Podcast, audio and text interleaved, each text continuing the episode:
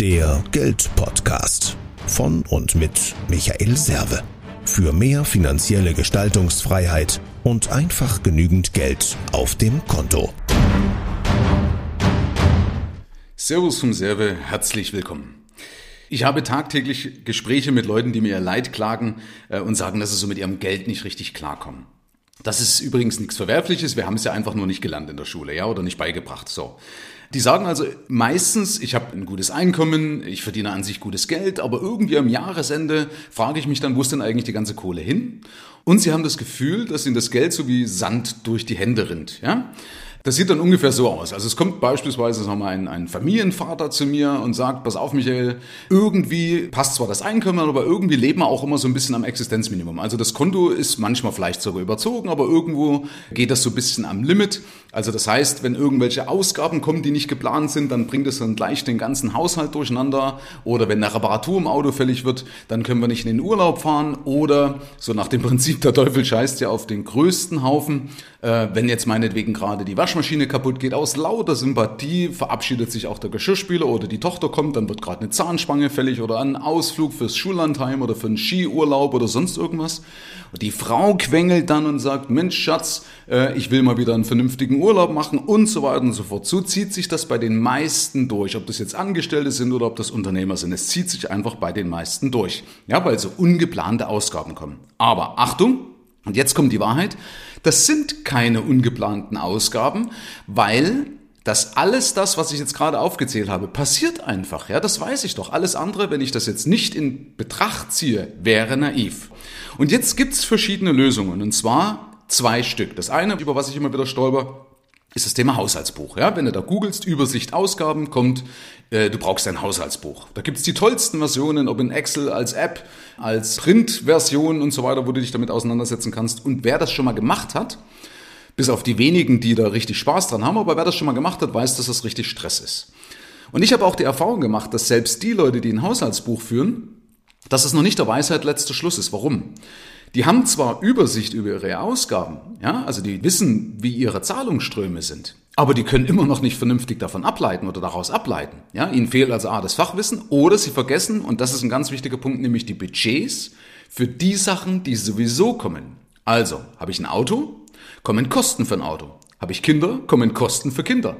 Ähm, wenn ich eine Familie habe, dann kann ich ja auch gleich Kosten für einen Urlaub mit einplanen. Dann habe ich ein Haus, kommt Erhaltungsaufwand und so weiter und so fort.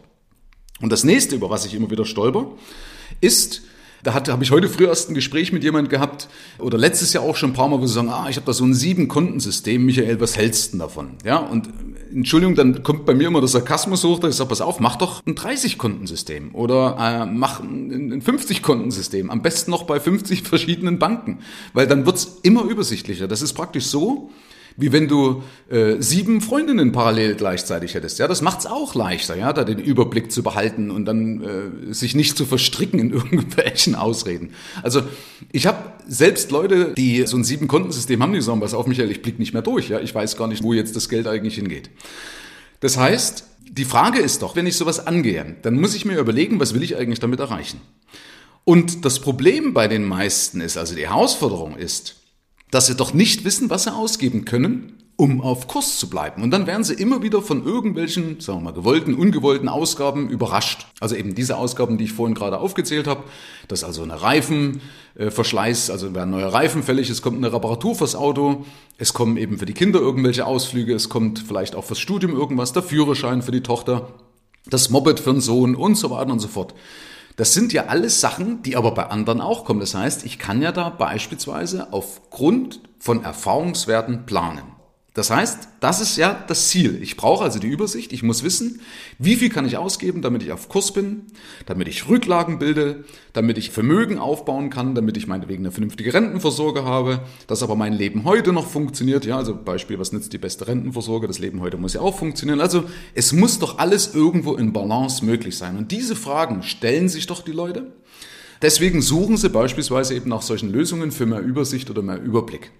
Und deswegen granschen sie auch immer wieder am Limit vom Girokonto, weil sie einfach zu viel ausgeben, weil sie eben denken, ich habe jetzt beispielsweise im Monat 1500 Euro zur Verfügung, nur um irgendwann mal eine Zahl in den Raum zu schmeißen, aber eigentlich wären es nur 1200. Das heißt, eigentlich machen sie 300 Euro Defizit. So, das heißt, Ziel ist, Ich brauche eine Übersicht, dass ich weiß, wie viel kann ich hundertprozentig ausgeben, damit ich auf Kurs bin, inklusive Puffer und so weiter. So deshalb reicht es, wenn ich meine Einnahmen und meine Fixkosten und meine Sparvorgänge vom Konsum trenne.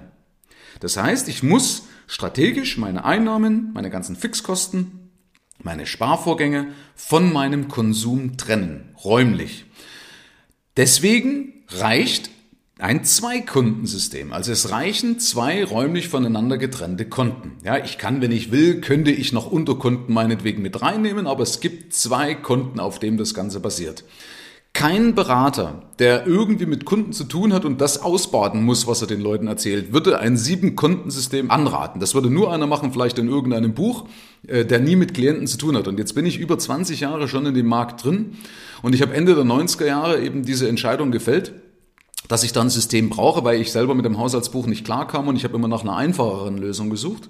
Und da bin ich auf dieses Zwei-Kontensystem gestoßen und habe das bis heute verfeinert oder bis heute entwickelt, dass es funktioniert. Und deswegen kann ich zum Beispiel bei meinen Kunden auch eine Erfolgsgarantie geben, weil ich weiß, wenn einer das so anwendet, dann kommt zwingend auch am Ende mehr Überschuss raus. Also es kommt nicht nur mehr Überblick raus, sondern es kommt tatsächlich auch mehr Überschuss raus. Also die Leute haben mehr Geld auf dem Konto und können entspannt in die Zukunft schauen, weil an alles gedacht ist, weil diese ganzen, in Anführungsstrichen, ungeplanten Ausgaben, äh, an die ist schon gedacht, für die ist schon bereits vorgesorgt. So, das heißt, zwei Konten.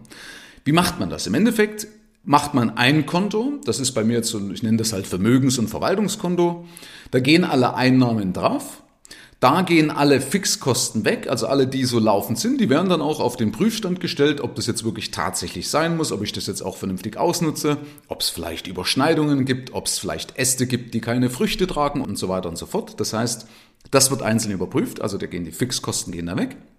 Gleichzeitig gehen aber auch die Budgets weg, also werden die Budgets dort mit berücksichtigt, ja, in dieser Übersicht. Also Budgets, wenn ich eben ein Auto habe, ja, wenn ich ein Haus habe für die Instandhaltungsrücklage und so weiter und so fort.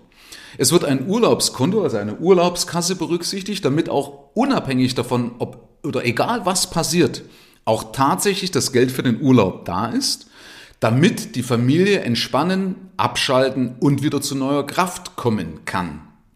Weiterhin kommen dann auch Sparvorgänge. Die setze ich mit mindestens 15 Prozent an. Das will ich jetzt hier nicht ausführen, das wird sonst zu viel. Aber man sollte mindestens 15 Prozent seines Nettoeinkommens flexibel sparen. Da zählen jetzt also bitte keine Sparvorgänge für irgendwelche Versicherungen mit rein, sondern ganz flexible Sparvorgänge. Das müssen 15 Prozent sein, äh, sonst bilde ich nicht vernünftig Vermögen und das ist auch ja, in meinen Augen einfach darstellbar, wenn man über das notwendige Know-how verfügt. Auf das Ganze kommt dann auch noch ein Puffer, falls mal irgendwas teuer wird. Und dann gibt es im Endeffekt eine ganz einfache Subtraktion. Das heißt, ich habe ja meine Einnahmen minus die Fixkosten, minus die Budgets, minus die Sparvorgänge, minus die Urlaubskasse. Und dann bleibt Geld übrig. Und dieses Geld geht auf ein zweites sogenanntes Konsumkonto. Und wenn ich mit diesem Geld auskomme, und da brauchen wir vielleicht manchmal noch so ein paar kleine Tricks und Kniffe und ein bisschen moralische Unterstützung von einem Mentor. Das mache ich beispielsweise bei meinen Kunden auch und motiviere da eben dazu oder gibt er diese Hilfsmittel an die Hand, wie man das macht. Aber wenn ich mit diesem Geld auskomme, dann weiß ich, dass an alles gedacht ist. Also gerade jetzt im Januar werden ja die Leute immer wieder überrascht, ja, dass sie sagen, oh, jetzt kommt die Kfz-Versicherung oder jetzt kommt das und, und so. Das ist doch keine Überraschung, das weiß ich doch, dass es kommt. Und dadurch, dass es über dieses erste Konto, was ich beschrieben habe, bereits zurückgelegt ist, ja, ist es schon bezahlt. Ja, ich hoffe, du kannst mir da folgen. Also, wenn ich doch eine Rücklage gebildet habe dafür, wenn diese Rücklagen gebildet sind, dann ist es ja schon bereits bezahlt, ja. Dann kann die Rechnung im Januar kommen, dann ist die Rücklage schon da. Das heißt, ich brauche mir keine Rübe machen. Ja, oder auch beim Thema Kfz-Steuer. Ich habe das tatsächlich, dass Leute, äh, die planen meinetwegen irgendeinen Wochenendausflug und dann sagen die, okay, wir gehen da jetzt beispielsweise in, in, ins Phantasialand oder sonst irgendwo hin, kostet 500 Euro und jetzt kommt am Freitag oder am Donnerstag, kommt die Rechnung der Kfz-Steuer ins Haus geflattert und dann sind die gerade mit ihrem Girokonto am Limit und hätten das Geld eigentlich nicht mehr. Und normalerweise müssten sie ja jetzt den Urlaub absagen oder sie machen dann folgendes, sie überziehen ihr Girokonto. Das heißt, das hat doch mit einer Planung aber nichts zu tun. Warum? Die Kfz-Steuer kommt jedes Jahr zum selben Zeitpunkt, nämlich dann, wenn ich mein Auto angemeldet habe. Ja? Und ich weiß auch, wie viel das ist. Also scheitern die Leute doch regelmäßig an der Planung. Auch das ist übrigens kein Vorwurf, sondern wir haben es nicht gelernt. Ja, das ist einfach ein Punkt. Meines Erachtens gehört sowas in die Schule rein. Ja gut, auf der anderen Seite kann ich dankbar dafür sein, weil dadurch konnte ich mich spezialisieren, weil das ist ja meine Spezialisierung. Und damit kann ich mich natürlich vom Markt abheben und kann auch mein Geld verdienen. Also so what, ja, hat immer alles Vor- und Nachteile. Aber besser wäre es, ganz ehrlich, wenn die Leute zumindest die Grundlagen dafür, für das Haushalten, für das Thema professionelle Wirtschaften schon in der Schule beigebracht kriegen. Das ist ja eigentlich nicht schwer, ja. Subtraktion können wir relativ schnell verstehen, ja. Also wenn ich sage, pass auf, du kannst nicht mehr als 100 Prozent ausgeben, das ist logisch, passiert aber bei vielen. Viele Leute, die kommen zu mir mit einem Defizit, ja, die zehren also praktisch schon von ihren Rücklagen und können halt keine neuen Rücklagen aufbauen, geschweige denn, dass sie in der Lage sind, vernünftig Vermögen aufzubauen. Und das habe ich immer wieder, werde ich damit konfrontiert, dass Leute fleißig sind, ähm, dass sie auch über die Runden kommen, ja, aber unabhängig vom Einkommen nicht in der Lage sind, vernünftig Rücklagen, vernünftig Vermögen aufzubauen oder vernünftig für eine Alters äh, vorzusorgen und gleichzeitig aber auch den notwendigen Lifestyle heute zu haben, weil ich eben Geld spare, ohne zu sparen. Da habe ich ja schon Folgen drüber gemacht, weil ich eben Ausgaben weglasse, die, sagen wir, nicht notwendig sind. Also ich nenne es ja diese Schubladen oder diese Schrankleichen, ja, also Sachen, die im Schrank vergammeln, die keiner mehr anzieht oder Sachen, die irgendwo auf dem Dachboden oder im Keller verstauben, wo man unbedingt geglaubt hat, dass man das braucht, dass man das sich unbedingt anschaffen musste und so weiter. Ja, Fazit von dieser Folge. Also, mach's nicht kompliziert, nutze kein 5, 6, 7, 8, 9, 10 Kontenmodell und drei Schritte System oder sonst irgendwas.